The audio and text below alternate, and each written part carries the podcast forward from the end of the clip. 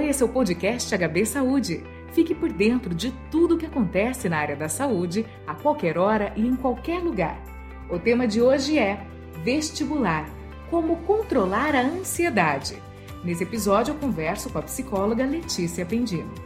Letícia, desde os preparativos até o momento da prova, o vestibular causa uma série de sensações. Quais as dicas para manter a calma e controlar a ansiedade na véspera da prova e até mesmo durante o vestibular? O vestibular ele é um processo, né? Onde, vamos dizer, uma escadinha, o topo da escada é a aprovação. E a gente tem que valorizar mais o processo do que o resultado final.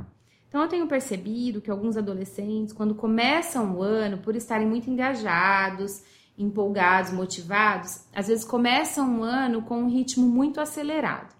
E penso que a gente tem que deixar isso do meio para o final. Começar o ano estando muito acelerado faz com que os estressores aumentam à medida que os dias vão passando. Então, quais são as dicas? Organizar uma rotina, manter uma atividade física, cuidar da saúde mental, ter atividades de lazer, um treino de respiração, né, uma pausa para respirar. Quando for a véspera da prova, não abrir cadernos, procurar ir para a prova fazendo uma atividade que gosta, ouvindo uma música, conversando sobre outros assuntos. Às vezes a gente pensa o seguinte: quanto mais eu estudar, maior vai ser minha garantia de aprovação, e não necessariamente. Estudos mostram pra gente que o nosso cérebro ele precisa de um descanso.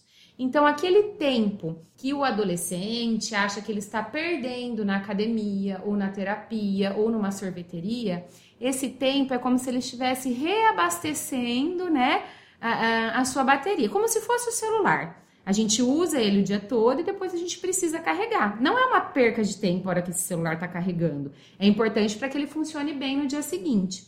Então, vamos dizer que essas atividades relacionadas à saúde física e à saúde mental são também de extrema importância. E vale essa dica não só para os adolescentes que estão prestando vestibular, para os pais considerarem isso também, né? Porque de repente eu entro no quarto, vejo meu filho fazendo alguma coisa que não seja estudar. Né? Então, nesse momento, Primeiro perguntar, você estudou o suficiente? E um segundo momento, aceitar que de repente aquele momento que ele está tendo é importante para ele se reabastecer. É uma tarefa difícil para os pais, Letícia, encontrar esse equilíbrio entre a cobrança e também o acolhimento emocional do vestibulando.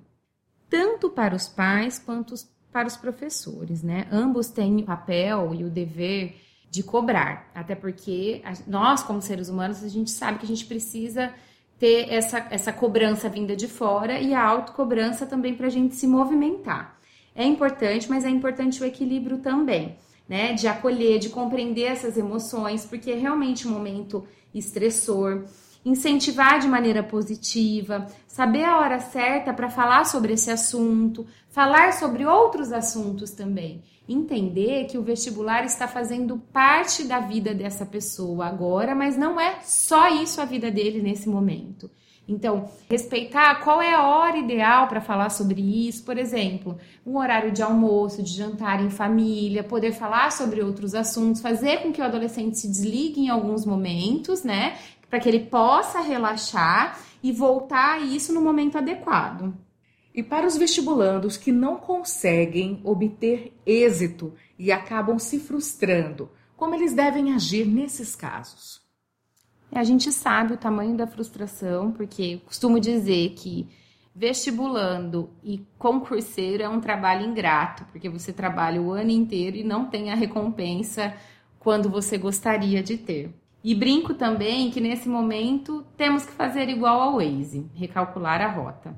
Avaliar quais as possíveis causas, né, dessa não aprovação, se tem algo realmente relacionado à minha capacidade, porque quantas pessoas, né, quantos adolescentes que a gente não vê que não passam e não é por falta de capacidade, é pelo momento que está, é pela prova que fez, é pelo preparo da concorrência. Então, a capacidade de resiliência nesse momento é extremamente importante. Só não passa no vestibular quem desiste. Você só não vai ser aprovado se você desistir. Bom, é o que a gente tem que fazer, lidar com a incerteza. A gente sabe que uma hora isso vai acontecer, mas não sabe quando. Eu só não vou passar se eu desistir.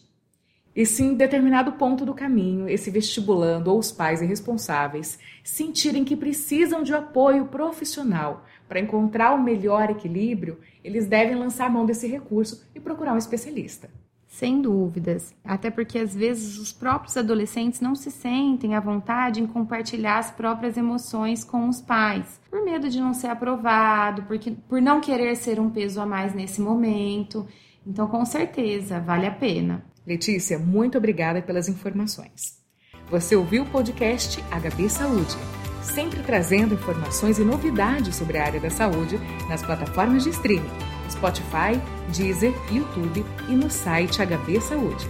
Nos aplicativos você segue a gente e não perde nenhum episódio. Até o próximo!